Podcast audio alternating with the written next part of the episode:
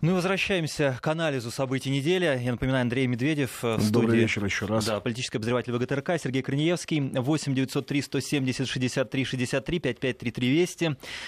А, так, мы остановились на Украине, но да, мы остановились на Украине, темы. но, по-моему, уже, уже да. зрители как-то темы. подустали угу. от Украины. Есть такое ощущение. В общем, мы можно бесконечно говорить о том, братья мы не братья. Уже, чтобы закончить, был вопрос, почему мы не реагируем на заявления киевских политиков, да. которые то обещают на танках до Москвы доехать, то, значит завтра весь Донбасс разбомбить, послезавтра устроить какой-то трибунал против значит, кровавой э, кремлевской хунты, ну и прочую всякую, э, назову это простым русским словом, чушь. А если на все это реагировать, ну, я думаю, что мы рано или поздно, э, если будем реагировать, мы просто опустимся до этого уровня. Э, и давайте просто помнить, что на Украине власть, в общем, по большому счету, не вполне легитимная. Ну, ее сейчас по умолчанию согласились признать. Ну, уже хоть это какая, удобнее, хоть какая да. есть, ну, чтобы, чтобы было с кем, с кем договариваться, если можно договариваться. Но, а, в общем, половина этих депутатов и политиков пришли к власти в результате госпереворота. Потом, в общем, не вполне легитимно провели выборы президента. А просто нужно разделять украинскую власть и украинский народ который, очевидно, все-таки, как я полагаю, больше хочет не с Россией воевать, а просто жить нормально, по-человечески. И рано или поздно, наверное, это нас и объединит.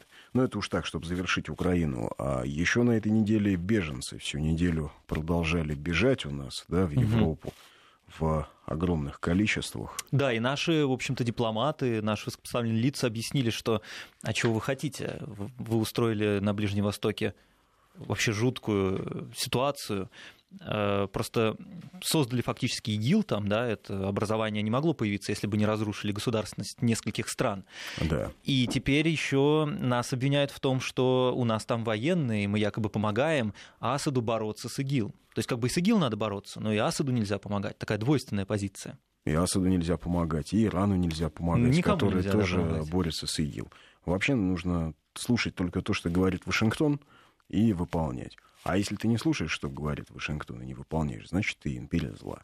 Все очень просто. Да, это очень четкая западной позиция, дипломатии да. все очень четко. Причем а, а, вот тут кто-то пишет а, где-то, по-моему, в Твиттере нам написали, что а, скверно все, мерзко и гадкое ощущение, что Украина, США и Европа просто издеваются над нами.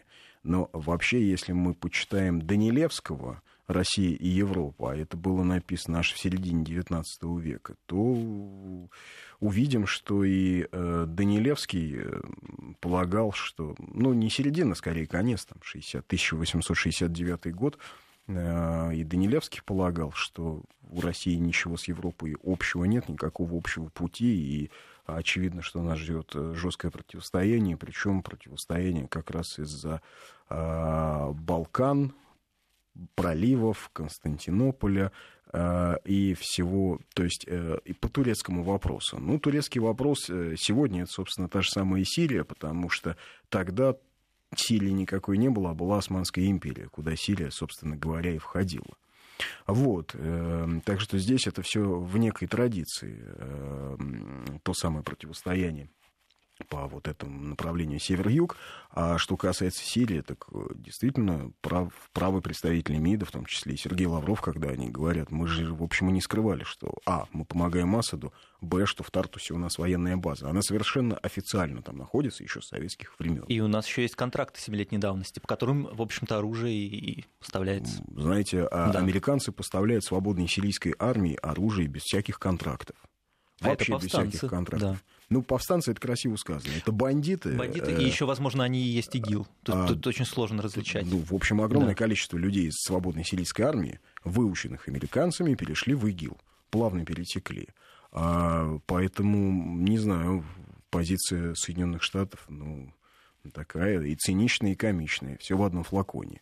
А, и что касается беженцев, было особенно... У меня вызвало изумление э, позиции некоторых европейских политиков, которые предложили России разделить бремя а, Мгм. принятия беженцев. э, И, в общем, как-то поучаствовать в этом процессе. Слышал, да? А мне еще очень понравилось заявление, что не только Россия, ладно, Россия, ну, можно сказать, спасибо, не надо, да, но они предложили тем странам, которые хотят вступить в Европейский Союз, но пока не вступили, и не факт, что вступят, тоже часть взять на себя. То есть Грузия, например. Ну, например, Грузия, например, Украина. Украине. Да, то есть ну, те, Россия хотят... на самом деле приняла беженцев. Миллион беженцев с Украины живет да. в России. А что касается беженцев э, из э, Европы, ну, многие в, э, как раз в соцсетях смешно писали о том, что, ребята, вы же сами рассказываете в новостях, что у нас тут империя зла, все кошмарно, уничтожают оппозицию, наши войска на Украине воюют, экономика порвана в клочья, куда вы посылаете несчастных беженцев? Разбирайтесь с ними сами. Да, Андрей, сейчас прервемся на да, короткие новости. новости. Политический обозреватель ГТРК Андрей Медведев.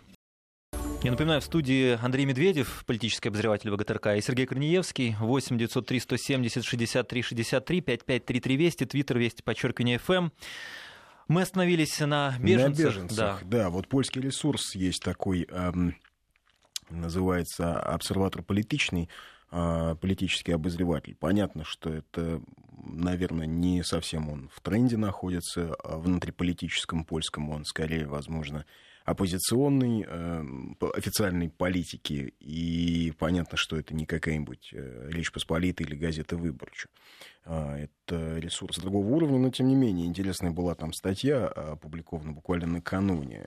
Россия будет единственным прочным и стабильным государством в нестабильном окружении. Э, очень э, такие нетипичные для э, западной журналистики там мысли пишут мысли излагает автор. Ну, в частности, процитирую, что несмотря на санкции, европейцы могут россиянам завидовать, по крайней мере, в одной вещи, которая в регионах, охваченных э, самовольной миграцией, является проблемой. Это спокойный сон, а, в некоторых регионах Венгрии это сегодня воспоминания, пишет Угу. И люди боятся нелегальных мигрантов, которые, не уважая их законы и обычаи, часто просто ночью ведут себя таким образом, что люди воспринимают это как угрозу и организуют охраны а в деревнях и маленьких городках, потому что правительство Венгрии, по-видимому, боится вмешаться, чтобы под давлением европейской прессы а, не прослыть а, правительством фашистским. И э, тут же автор пишет, между тем, э, жители страны от Калининграда до Магадана и еще маленького кусочка земного шара могут спать спокойно, потому что у них есть уверенность в том, что если кто-то придет к ним с мечом, от меча и погибнет. Э, еще э, пишет э, автор такую вещь, что еще год назад эм, этого не замечали, а сегодня многие в Европе хотели бы, чтобы на ближайшем перекрестке стояло несколько э, таких вежливых людей в зеленых мундирах и обеспечивало мир, стабильность и безопасность. Только откуда их взять? Потому что стоит помнить, что большинство профессиональных солдат, например, в Польше работает до 15. Потом наряжаются в костюмы, э, в, в гражданскую одежду и едут по домам как и все после работы. Но этим очень гордятся. Да, но это, вот, это же не я говорю, это пишет uh некий польский автор. И эм, заканчивает он тем, что очевидно, что если в Европе ничего не изменится, то через пять лет Россия будет единственным прочным и стабильным государством в нестабильном окружении. Вероятно, единственным, для, э, в котором можно будет попытаться бежать, прося об убежище. Лучше Сибирь или Сахалин, чем э, наблюдать падение западной цивилизации, которого можно и не пережить. А, ну, тут не надо, наверное, обольщаться по поводу... Ну, того, это пессимистичный взгляд, как конечно. воспринимает угу. польский автор Россию. Очевидно, что это не, не самое распространенное мнение, но ситуация для Европы действительно довольно сложная. Вот. Как она отразится на нас, тоже мы пока не понимаем. Хотим мы, не хотим, Европа один из важнейших наших внешнеторговых партнеров. И так или иначе, если Европу охватит внутренний кризис, это в любом случае ударит по нам. Угу. Именно поэтому есть мнение, такая конспирологическая версия о том, что американцы не смогли зажечь Украину, в полной мере не смогли ее столкнуть с Россией, не смогли Европу э, каким-то образом вовлечь в этот конфликт. Ну, значит, сейчас будут пытаться раскачать ее изнутри, потому что э, очень уж странно, что среди беженцев такое количество молодых мужчин, вот, что называется, призывного возраста. В общем, да, кстати. крепких, здоровых. Ну, может быть, а... просто другие бы не, не перенесли тяготы пути. Может быть, но еще стоит понимать, что сейчас бегут в Европу не самые худшие. Сейчас бегут те, кто способен заплатить контрабандистам Большие 10-15 тысяч угу. евро.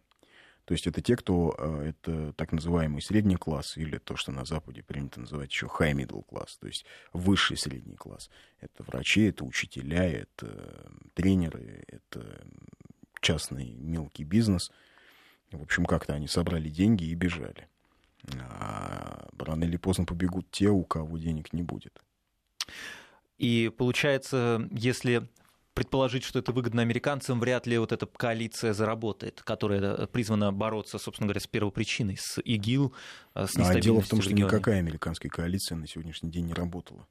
Коалицию, которую сколотили для борьбы в, с талибами э, в Афганистане в 2001 году, после терактов 11 сентября, кстати, сегодня годовщина, да, терактов 11 сентября 14 лет. Да, можно да. тоже об этом поговорить. Да, конечно. безусловно. Вот. Э, а сейчас мы перейдем к этому, угу. потому что сколоченная после 11 сентября коалиция, а наспех она вошла в Афганистан э, для Наворотила дел там. борьбы угу. с талибами. Пока единственный ощутимый э, результат этой борьбы — это рост производства героина в Афганистане на тысячу процентов на тысячу. Процентов. Это очень ощутимый результат. Но не тот, который они хотели добиться. А может быть, они его и хотели может добиться, быть. мы же не знаем.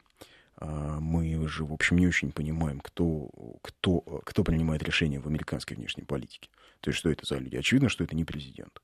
Очевидно, что президент фигура номинальная, как э, номинальный директор в офшорной компании. Э, человек подписи ставит и ездит с избирателями, общается иногда. Поэтому следующую коалицию, которую собрали для войны в Ираке, ну, тоже она принесла, эта война, свои результаты и действия коалиции. Ирак разваливается, и у нас есть ИГИЛ. То есть нам всем есть чем заняться. А новая коалиция, а кто в нее? Кто в нее включен? И чего, ради чего она создается? Ради борьбы с ИГИЛ или ради того, чтобы под видом борьбы с ИГИЛ добить э, Сирию, разломать ее, наконец, на несколько частей и свергнуть э, Башара Асада. А зачем, вот, например, Америке нужно добивать Сирию? Ведь тогда изменится полностью вся карта Ближнего Востока, перевернется. Воцарятся головорезы э, ИГИЛ в Дамаске, и все это вообще сложно представить, что будет. Что будет совсем другое. То есть Ближний Восток уже не будет как прежде. Он уже не будет как прежде. Угу. Он уже не такой, как прежде. А, уже мы можем говорить о том, что, в принципе, а, этнический состав Ближнего Востока сильно изменился, потому что а, в Сирии ведь было около 10% христианского населения до вот этого всего американского вмешательства. Практически все они или убиты, или бежали. Или бежали в Европу, или из своих родных городов и живут там, там где сейчас возможно жить ну, скажем, в Латакии, то есть в той прибрежной части, которая остается под контролем верных Асаду алавитов. А, зачем это? Это все то же самое, колониальная политика, разделяя и властвуй. Ну не опасно ли это? Это действительно очень опасный враг. ИГИЛ это не то же самое, что даже Аль-Каида. А, с одной вообще, стороны, да, с другой стороны, ИГИЛ еще не воевал с... А, ну, сирийскую армию-то он победить, в общем, не может. ИГИЛ как структура. Да, противодействует, но как только сирийская армия получила какое-то новое оружие, как только она пожестче начала действовать, э, его, в общем, смогли... Э, ну, мы видели перелом, да, да какой-то. В какой... Да, было несколько uh-huh. переломов в этой войне. Тут просто нужно понимать, что на стороне Асада не так много людей, на кого он может положиться. И без поддержки Ирана ему бы, наверное, было очень тяжело и без поддержки э, не только финансовой, потому что военные, иранские военные тоже участвуют в этом противостоянии. А все остальные армии Ближнего Востока и Малой Азии, турецкая армия сильная, а остальные и иранская. А вот все, весь Аравийский полуостров, кто там будет противостоять ИГИЛу? Армия Катара? Мне кажется, Армия что Саудовской Аравии? Израиль, наверное, вот единственное, если, если бы ему это нужно было. Израиль да. и Египет, да, они сейчас будут э, как-то объединяться, но другое дело, что... Что сложно представить, на самом деле. А, она вариантов нет. Угу. Или они выживут вместе, или погибнут поодиночке. Потому что, с одной стороны, у Израиля Сирия, а у Египта, с другой стороны, Ливия. С тоже такой а, сложно наполненной историей, да, потому что страна развалилась, и половина территории страны как раз под контролем боевиков. А, и именно это как раз является причиной того, что из страны бежит огромное количество людей. Ну да, тут все связано, получается. Все взаимосвязано. Но а, то, что, то, что замечают все аналитики, что, безусловно, есть есть какая-то необъяснимая в этом, в этом потоке беженцев, в этом всплеске активности есть некая необъяснимая составляющая, потому что беженцы бежали, уж извините за тавтологию, в Европу и до этого, но только вот последние два месяца это, это какой-то невероятный, да. невероятный угу. всплеск. Невероятный всплеск. То есть десятки-десятки тысяч. Что произошло? Почему это так? Какие механизмы были включены? Пока не вполне ясно. Ну, то есть люди вдруг э, почувствовали, что ну, последний шанс остается, я так понимаю, сбежать. Либо сейчас, либо никогда. Возможно. Что, что могло их заставить? Только это. Возможно. Возможно и так. А, а может быть, им дали деньги на то, чтобы они сбежали. Потому что действительно вот сложно представить, что в раздираемой войной стране можно найти 15-20 тысяч евро, собраться и уехать. Да, на самом деле это хорошая теория. Вот поэтому, угу. поэтому конспирологи всерьез говорят о том, что это новый американский проект, что людям дали деньги ровно на то, чтобы они добежали. Плюс в этом участвуют... Э, ведь вообще меняется архитектура Европейского э, Союза. То есть э, уже требуют отменить закон, который позволяет высылать мигрантов в ту страну, откуда они прибыли к э, своей конечной точке. То есть, условно говоря, мигрант приехал во Францию просить убежище, а его отправляют, э, ну, например, в Италию или в Испанию. Куда он приплыл. Куда он да. приплыл. Сейчас этот закон пытаются отменить э, для того, чтобы мигрантов было легче, беженцев, легче было интегрировать. Угу. Да, Андрей, мы сейчас прервемся на короткие новости, а потом, думаю, можно про 11 сентября. Тут уже спрашивают про теории заговора. Андрей Медведев у нас в гостях. И возвращаемся в студию. Политический обозреватель ВГТРК Андрей Медведев и Сергей Корнеевский здесь. Э, так, 8 903 170 63 63 5533 Вести, Вести, подчеркивание ФМ, средства связи. Как вы относитесь к конспирологической теории по отношению к теракту 11 сентября? Раз уж сегодня Ну, их много лет, на самом деле, да. этих теорий э, о, об 11 сентября. Я никак к ним не отношусь. Я просто могу сказать, что э, мы ничего не знаем о терактах 11 сентября. Прошло 14 лет, мы в общем, а, не можем сказать ни кто их организовал, ни для чего их организовал. То есть мы знаем некую внешнюю часть всей этой истории. А, то, что нам представили американские официальные власти. Ну, все складно, а, в принципе. Там или не можно придраться?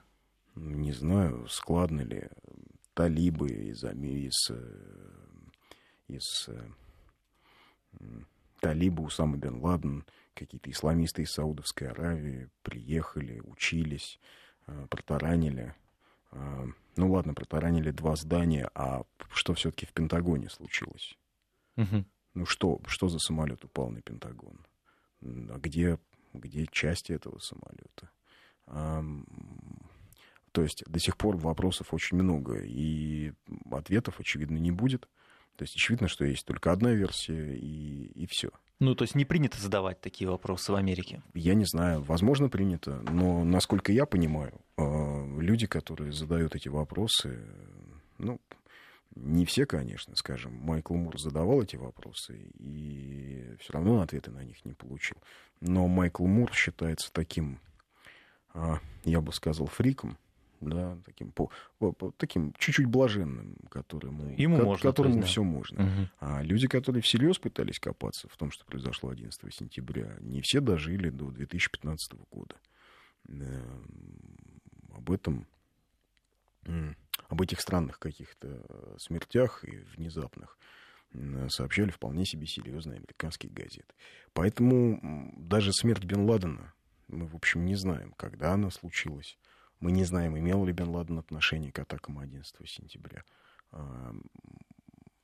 И никто этого не знает. Поэтому мы можем просто говорить о том, что да, 2000, э, в 2001 году, 11 сентября, произошла вот такая вот история. Да, действительно произошел теракт. Все. Погибло несколько тысяч человек. Результатом этих атак стала э, новая внешняя политика Соединенных Штатов, в результате которой была перестроена вся политическая архитектура Ближнего Востока. Но и, мир стал безопаснее, это главный вопрос. Для кого? Вот.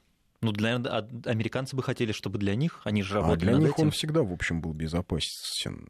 Таких э, событий, как 11 сентября или Перл-Харбор, в американской истории два. Собственно говоря, вот они, да. Вот они, два. А, ну и, может быть, взрыв в Оклахома-Сити, когда террорист-одиночка, да, помнишь, взорвал а, здание торгового центра а, в качестве мести федеральным властям за операцию, как было заявлено, за операцию против сектантов на, в Техасе на ферме Ваку. Это была громкая история, когда сектантов из э, секты Дэвида Кореша «Ветвь Давидова» блокировали на этой э, ферме, штурмовали два месяца. Потом в итоге ферма сгорела, все погибли, включая детей. Выяснилось, что погибли они потому, что там взорвался газ, который туда пустили агенты ФБР. А, и для правых, американских правых, а в Южных Штатах их немало, это вот так, так называемая народная милиция, это плохие парни из нескольких американских фильмов. Угу. То есть плохие злобные парни, которые э, готовятся к э, некой войне с кем-то, где-то там бегают по лесам. Плохо ведут себя с мексиканцами, которые пытаются пересечь границу. Может быть, вот это а, они же, да? Ну, отчасти они да. же, да. Но, в общем, это вот плохие южане. Угу. Это действительно люди, которые следуют неким традициям. Они действительно поддерживаются правых взглядов. Они все э, сторонники свободного ношения оружия они, в общем, не очень хорошо относятся, будучи южанами, к янке, к северянам. И вот один из этих людей, он совершил теракт. Вот, пожалуй, три знаковых э, события таких, которые можно там причислить к разряду национальной катастрофы в Соединенных Штатах. Все, больше ничего не было. А, больше ни, никаких подобного рода событий э, в истории США не было, поэтому Америка и так была безопасна. Э, но э, поскольку политика осажденной крепости а это самая удобная политика для управления массами. Но Конечно, она вообще-то помогла избраться Джорджу Бушу-младшему. Второй раз просто на ура. Абсолютно. Да. А, ну и до этого политика осажденной крепости и политика э, идеологии мессианства. То есть у Америки миссия, поэтому у Америки много врагов. А это все, начиная от Северной Кореи, заканчивая теперь уже Россией. А, а, и, значит, злобные террористы, ну, Америка ведь далеко, до нее на лодке не доплывешь. Ну, до нее и на самолете ты не сразу долетишь. Вот. Да. А поэтому Америка и так э, в изрядной безопасности. Но просто эта политика всегда позволяла управлять массами в Соединенных Штатах и объяснять, почему нужно э, усиливать полицию, почему нужно выстраивать именно такую жесткую систему власти, почему, а, почему именно эта система сегодня нужна, и сомневаться в том, что она хороша, совершенно не стоит. Ведь э, это свойство русских э, людей, может быть, европейцев, рефлексировать, сомневаться, думать, а так ли все здорово. Американцы не сомневаются, потому что они уверены, что страна самая лучшая самая прекрасная. Ну вот у нас слушатели из США пишут, живу в США 14 лет, не страна, а большой проект под названием «Голливуд». А, не знаю, в хорошем ли смысле или в плохом. Голливуд разные фильмы снимает, про зомби в том числе. Я думаю, что это смысл в том, что нет ничего настоящего. В политике-то точно. В политике, да. да, в политике есть... Э, Просто сюжеты отрабатываются. Абстрактный плюрализм. Угу. Но а, между тем, надо отдать должное э, Голливуду, политическому Голливуду. А, люди ведь убеждены в Америке, что они живут в лучшей стране, что это свободная страна, что в ней действительно человек защищен, и т.д. и т.п. И э, на бытовом уровне, да, я уверен, что там полиция работает гораздо лучше, чем в России. Ну, уверен, что... Хотя тоже она не избавлена от коррупции, тоже не избавлена от проблем, но просто сам механизм более отлажен. Много сотен лет, потому что работали да? они над этим. Что, в общем, не, не исключает, например, коммерческих тюрем. Вот знаешь, например, что да, в конечно. Соединенных Штатах есть коммерческие тюрьмы. И а, вот последние 10 лет по-моему, 80% тюрем, которые открылись в Соединенных Штатах, это коммерческие тюрьмы.